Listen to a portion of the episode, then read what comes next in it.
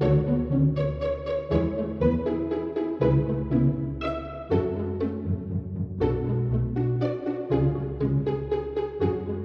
ラズールっていうのがね、ギラズール。ただのね、ザクじゃなかったんだ。すごいトゲトゲ。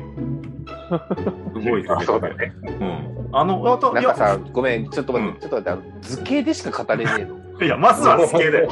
まずはスケだよ。いや、あの、うん。トゲトゲがないやつもいるんだよ。うん。あ、わざわざトゲトゲ作ってもらってんじゃん、みたいな。そういう発見はあるわけ。やっぱりその、フルフロンタル周りの人たちはトゲトゲがついてるのかな、なんでトゲトゲついてるかはしわかる？え、あんの？その理由。あ、わかった。肩からぶつかっていく。いいね。そうそうそう。あ、やっぱそ肉弾戦。ジオン伝統なんですわ。っあ、そうなんだ、そうなんだ。ていうので、スパイクアーマーっていうのが肩につくっていう。おー。ただね、劇中であんま肩から突っ込んでるシーン流れない。いや、みそれ見なかったよね。うん、まあ、どこかの戦場でそれは行われてるうん。のかもしれないっていうね。トゲトゲがあるギラズールとうんないギラズールがいるなっていうのは、こう今ね。うん。でそして 出てくるギラ動画。これを、これはかなりね、いや、なんかし、なんか違うのはわかるんだけど、うん。うん、ここを言語化できないのが、一つ俺の壁なんだろうね。超えなきゃいけない。うんうん。同じ物合いだし、うんちょっ。と太い。ちょっとああ、太い。まあまあ、ちょっとそういう用途が違う。用途が違うとか？型式番号を見ればわかる通り、AMS 119と129あ、だね。本当だ。10も違う。うん後継機なのか。あ、じゃあより機能的にいいのがギラズールなんだね。なるほど、なるほど。てか、ギラ動画は小平君もう見てるはずだよ。いや、ダブルゼータじゃないの？どうなの？うわ、もうそこから？どこで出たんだ、これ。いや、これは全部俺の中では、あの、ザクっぽいやつっていうフォルダーにぶち込まれるやつ。青いギラ動画とか見たはずだけど、青いギラ動画？青いギラ動画？ユニコーンのオフィシャルにもギラ動画の説明に載ってるけどね、シャアの反乱書いてる。ああ、なるほど。じゃあ逆襲のシャアに出てる？出てるんだ。めっちゃ出てるよ。めっちゃ出てる、しかも。うん その一世代前のこうメイン量産機みたいな、そういう扱いなのか。そうですね。おお、ああ。いや、まあそういうのが分かってくるといいやね。半分ぐらいはいつ出てたんだっけっていう気持ちにはなるね。本当にっていう、本当にっていうのと、うん。まあ今、ジオンだけ見てる、うん。ジオンだけ見てるんだけど、うんうんそんなやついたかなっていうのは、まあ半分ぐらいいて、ドラッツェ、うん。ドラッツェとかさ、こんな目立つやつどこにいたっていうね。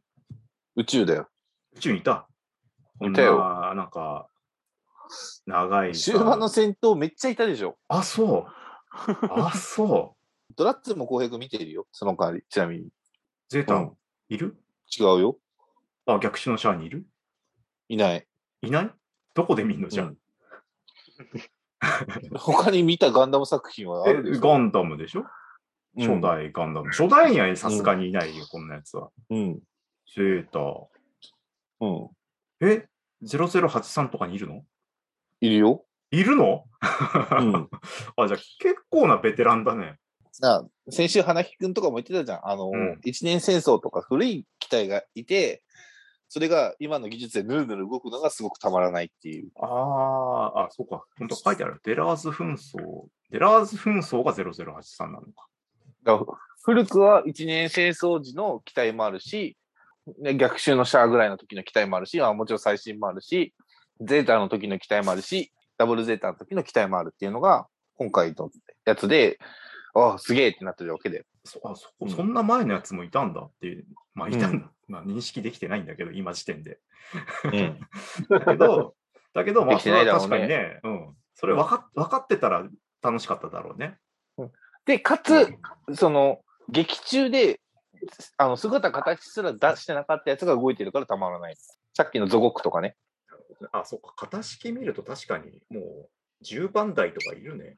もうさ、その感想出されてたら、ちゃんと注視してみろって注視は、いや、見てたん、見てたんだけどね、ゼータまではモビルスーツなんか見てないわけよ。今回、付け焼き場的にガッて見てもさ、やっぱ取りこぼすよね。まあ、取りこぼすか。でも、まあ、一応だからさ、今まではフルスーツを四角か丸でしか判別できないっていうのは、いや、まあお、出したと思うよ、俺は。ジム3とジムの違いはわかる？色？ちょっと待って。あ、色違うわ。なんかね、背負ってるものも違うかな。僕、アニアだよ。推進力出るやつね。あ、そうそうそうそう。と、ビームサーベルが一体化してるやつ。でももうこれも古い、ジム3も古いのか。これがもうジェガンになっていくわけね。そうそうそおおなるほど。いや、この辺のさ、あのう。うん。ゼータを量産化したのが、このリゼルだっつうのをさ、読んだらさ、うんあ、そうだったんだってね。確かに似とるわと。うんうん。で、名前も、名前もね、リファインゼータなのか。あ、そうだったのね。で、言ってよみたいな、やっぱ情報がさ、ここにあるんだよね。いちいちさ、劇中でさ、ゼータを説明して、いや、や、説明したらさ、ね、こっちとら何も知らないわけだからさ、ほーってなるのにさ、言わないんだよね。教えたとこで覚えないだろいや 覚えるかどうかは別だけど、あ、そういうことね、とはうんあるわけだよ。なんか、第一世代、第二世代とかさ、モビルスーツにもあるらしいじゃん、世代が。あるね。うん、なんか、まあ、外骨格だったのが、こう、ちゃんと骨、骨みたいなもので、ああ、ムーバブルフレフレームね。あそうそうそう、なんかそれで、まあ、バランス取れるようになってるから、機動性が段違いなんですよとかさ、それももう言ってような内容じゃん。でね、まあちょっとね、考えたんだよね。かっこいいってなんだろうって、なんか分かんなくなってきちゃって。はいはいはいはいはうんい。いや、大事だよ。うん。な何をもっておかっこいいとしてるんだろうっていうのがさ、まあ、要するに丸と三角と四角をさ、中心に見てるだけだと、かっこいいまではいかないわけ。うん。もう一歩進まなきゃいけない。そうだね。うん。まあ、そういう中で、俺はどっちかっていうと、そういうメカニックの人たちの頑張り、さっきのクシャトリアのクイーンマンサーを半分にね、できましたみたいなさ、うんあそういうモビルスーツに流れてる歴史がかっこいいっちゃかっこいいかなみたいなところは、うんうん自分の中では出てきたんだよね。うん。そういうことがかっこいいか。設計思想がうん感じられるとかっこよくも見えてくるかもな、みたいな、そういう手応えはあるかな。じゃあ、あとは純粋にじゃあデザインとして、うん。かっこいいっていうのは何だろうかな。今回帰省した時に、うんまあ、僕たちの故郷に帰る時って飛行機だとプロペラ機じゃん。うんそうだね。うん、で大体あのさチチケット取るの遅いとプロペラ周辺に座らされるから嫌でもプロペラを見ることになるんだけど、うん。あでもなんかこれもいいわばねモビルスーツにつながっていくような造形なんだよなって思ってじーっと見てたらさ、うん、なんかまあかっこいいかこのプロペラ機もみたいな気持ちになってくるわけ工業製品としてみたいな。ね、あこの中でモーター回ってんだな、みたいな、タービン回ってんだなとかさ、うん、で、意外とじちゃんとじっくり見たらね、あの、ネジ止め、溶接してあるな、みたいなさ、うん。うん、で、それが、それがね、ものすごい巨大なモビルスーツとして動いてるみたいなところまで想像が及ぶと、まあ確かにそれ動いたらかっこいいよな、みたいな、う。うんん、ほのかな感じはあるんだよね。うん。おーいいんじゃない？工業製品として見るモビルスーツのかっこよさ。まあ、リアルであればあるほど、やっぱりそれは感じ取れるから、まあ、ユニコーンの描写っていうのは確かに良かったよなと。うん、結構今回ね、あの、切られた後とか、ね、あの、溶けてる感じとか、熱持っうてん。切られてる感じ、ビーム打たれたところ、あ穴の開き方とかもね、と徐々にちょっと溶けていってみたいな、うんうん鉄っぽい感じが、あ描写されていたし、うん、なんかその辺もちゃんと質感があるっていうのも、うん。まあ、今よりそのロボットのリアル感っていうのが伝わって、そうね、ものとしてのモビルものとしてそうあるんだな、うん。うん、ところはね、どうだい、まあ、ここまでね、俺は一応ちゃんと見たんだ。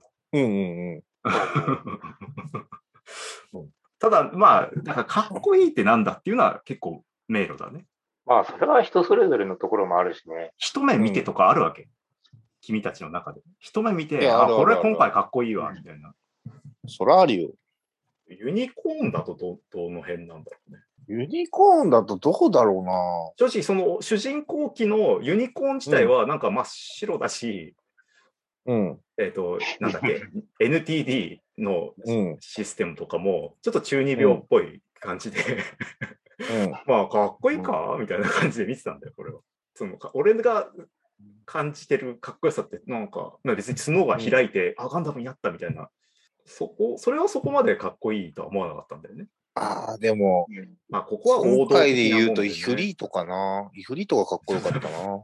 全然ピンとこないよ。どどっちの、どっちのやつですか、それは。ジオンの。地方ね。ジェガンも良かったんだよな。スタークジェガンかっこよかったな、そういや。だだからね、ユニコーン見て思ったのが、まだいたのか、お前らって思ったのああ、その、正直。おオーストラリアにね、降り立った時のやつだよね。そうそうそう。まだいたのか、お前ら。うんなんか時代がここだけ違うみたいな。うんこれね、ダブルゼータ見てたらちょっとね、またあるんだけど、うん。ダブルゼータでもね、あの、そういう意味だと、ジオン高校、またゲリラ的に活動しているジオン軍がいて、地球にはね。あー。うん。っていうのと戦うっていうのがあったんだよ、エピソードとして。はいはいはいはい。うん。だから、それを経て、まだいたのか、お前らっていう。う んだから長い人はもう10年以上だから潜伏をしてるわけでしょ。そういうことだだし、ね。あの、出撃シーン見てもらえればわかるけど、家庭を持ってる人もいるわけだよ。うん、ああ、現地でそうだね。うん、確かに確かに。うん。ただ、まあ、いまだにそれでもね、ちゃんと忠誠心があって、うん。ね、連邦に一泡吹かせてやろうみたいな気持ちがね、そうそうあるんだよね。今回もあるね。ちょっと前になんか、お偉いさんが隕石落とそうとしてたけど、そうそうそう。ちょっと前にね。それでも、それでもね、気持ち切らしてないっていうね。うん。そっか。地上だとね、なんかすげえ象みたいなやつ今一瞬いたなと思ってね。なんだったかな。ジュワック。ああ、ジュワックね。ジュワック。なんだこいつっていうさ。うん。まあ、なんだこいつなんだよ、本当に。なんだこいつ。うん毛色が、毛色が違いすぎるだろうっていうさ。それが、うんまあ、ゾゴックと同じ系統なんだよね。まあ、そうね。似てるっちゃ似てるのかな。あの、まあ、ここ話すと長くなるからいいかな。いや、まあ、いやいや、なんか、た端的に伝えてもらえるならいいけど、ズゴックとうんカプールと、っていう、うんなんかこの辺は似てるよね。水陸両用か、あまあどっちも。あそうそうそう。す水だとこういう形になるのね。まあ、ゲテモノ系だよね。エテモノ系だね。あの、まあ、これが第一世代なのかどうかわかんないんだけど、うん。うん特になんか、ゾゴックだったかな。この赤い丸がついてるわけじゃんモニターで。うん。モニターっていうか、センサーなのか。物合いがね。物合いがね、うん、物合いがさ、まあ、右に左に動いたりするんだけど、うん。あ要するにこれ、だって第二世代だと、コックピットがもう全天球というか、あ、そうだね全部見えるわけ。じゃん全点モニターになってるね。ね、ううんん。ってことは、このね、物合いの、あれが動いてる範囲しか見えてないってことでしょ？そうだね。相当不利だね。うん。機能ひ機能が低いね。そう。だから、だから、モニター性能がやばい。けじゃん。ああ、機動力もないわけで。ない。でも戦おうとしてる。そうだね。物合いはもう早く滅びた方がいいね。あの、いや、あのね、物合いだけじゃないからね。体中あっちこっちにカメラはついてるからね。あ、そういうこと？メインカ、あの、アムロも言ってたでしょ？まだメインカメラやられてただけなんなんかそんなこと言ってた。そんなこと言ってた。うん。あ、それはほら、あのメインカメラやられたっていう重大なことを、何のこれ式みたいなさ、強がりで言ってるだけだと思ってたから。うん サブカメラがあるってことね。うん。あ、そういういっことぱいあるから、カメラはあ、そういうことか。うん。だから、浩平君が見てない作品だと、ビームライフルのところにモニターつけてっていうのもあるシーンがあるへし、前提モニターに、そうだね、ゼータの時からかな？前提モニターになって。まあ、以後ずっとそこだけど。まあね、その辺が第二世代だっていう。うん。なんかまあそ、そあと、なんか第3、第4と、まあ何かが違う。サイコミュがあるかどうかとかね。うん。うんあれもすごかったね、ユニコーンの そのサイコミュ兵器というかさ、し盾が、盾が飛んでいくんだみたいな。ああ、あれね。うん、あその発想はなかったなっていう気持ちで見てた。うん。だから本当のユニコーンってかっこいいのかどうかよくわかんなくなる。あとなんか、緑になったけど、うん。な、なんだったんだろうっていうね。赤と何が違うのかちょっとよくわかんないっていう。雰囲気の問題だな。このうん。もう一回見た方がいい そういうことになる。いや、それは説明がなかった部分じゃないのかね。いや、もう一回見ろってことはあったってことじゃない？あったの。か。あったのか。なんか最後の方はまた例のさ、オカルト展開だからさ、うん。まあ緑になってもいいかぐらいの広い気持ちで 見てたわけよ。うん俺が見落としてるとかじゃなくて、あまあ、うんまあ緑にもなるんだよなぐらいの気持ちで、うん。広い気持ちで見てた、最後。かかっこいいとは何かっていうね、うんいう本が出てて、まあ、平野啓一郎さんっていうね、芥川賞作家の人がうん。書いてるんですけど、まあちょっと内容は読んでないから、ようやくだけちょっと調べてみたんだけど、うん。要するに憧れだと、うん。かっこいいとは、憧れ、ああなりたいとかね、うん。うんなんか、あとは生理的にもうやられるものとか、うん。あまあ、所有したい、かっこいい、所有したいみたいなのもあるわけよ。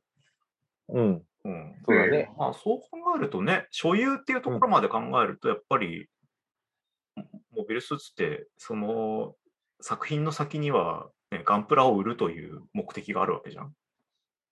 うん。うんで、所有しておきたいわけじゃん。うん。うん、ああすごくやっぱりその辺まで成功してるんだなっていう気はするよね。ブラン、まあそういう意味ではすごいよね。うん。ああいうかっこいいものを作ってうん。持たせておくっていうところまでがちゃんとリーチで考えられてるっていうね。それを含めて一つのカテゴリーとして成立してるわけだからね、ガンダムそうそうそうそう。そうそうそう。なんかやっぱそれが、僕はほら SD ガンダム派だから、うん。うん うん、あの、クシャトリアのえ SD ガンダム出たら読んでっていう感じだからね。いや、出てる出てる。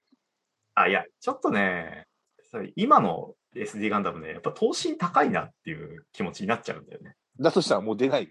そう、もう出ない。そう、俺の好きな SD ガンダムはもう出ない。そうだ、小平君ごめん。ギャンあったわ。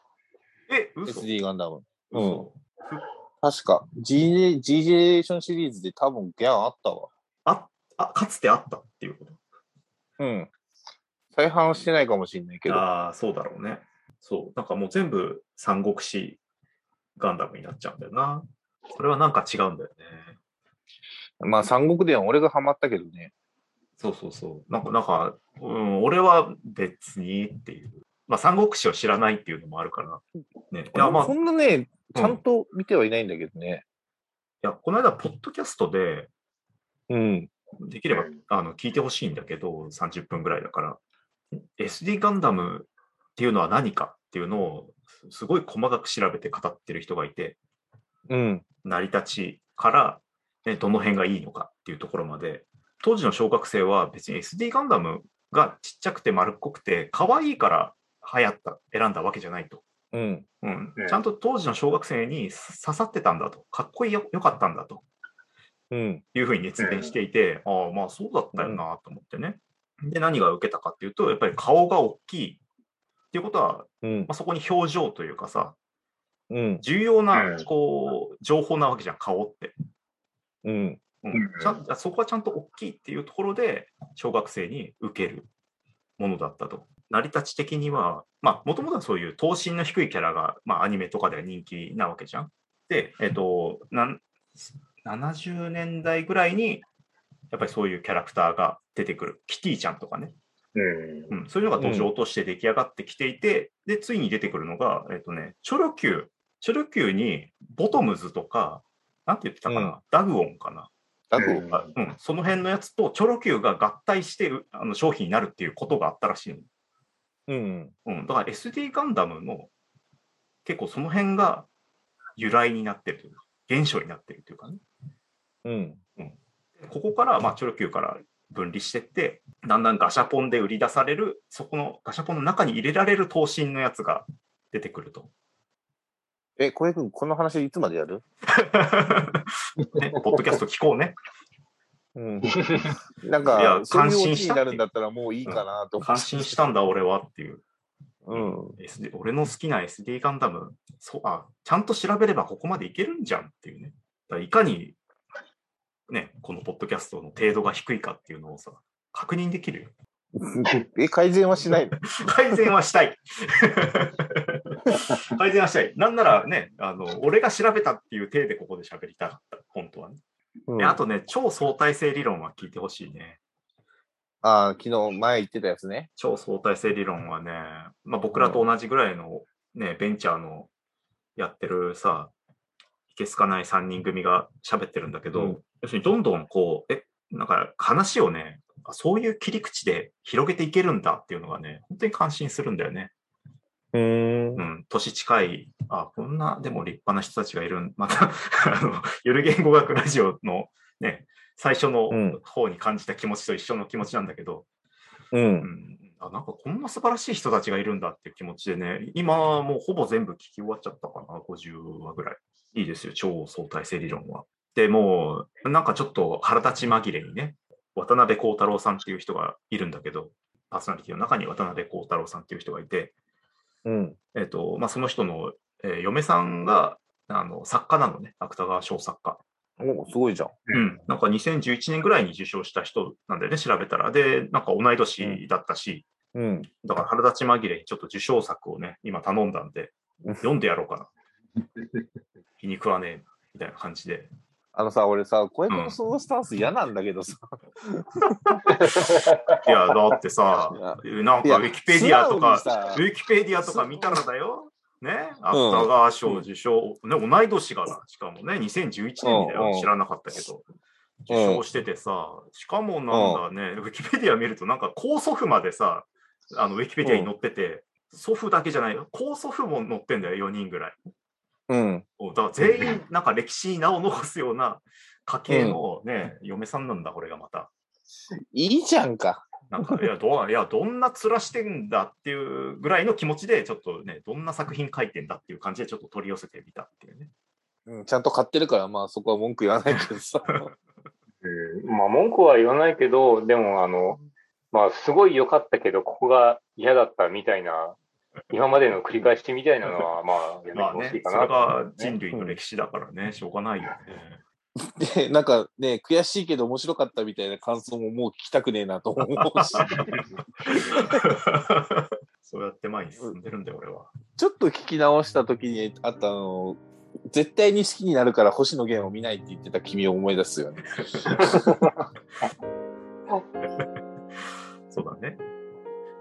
あの、素直に好きになろう。好き、素直に好きなものを語ろう。そうだね。嫌いになる必要なんかないいんだから。まあそうだね。まあ、それができてれば、もう俺は成仏してここにいないからさ。音量と喋ってるわけだよ、君たちは。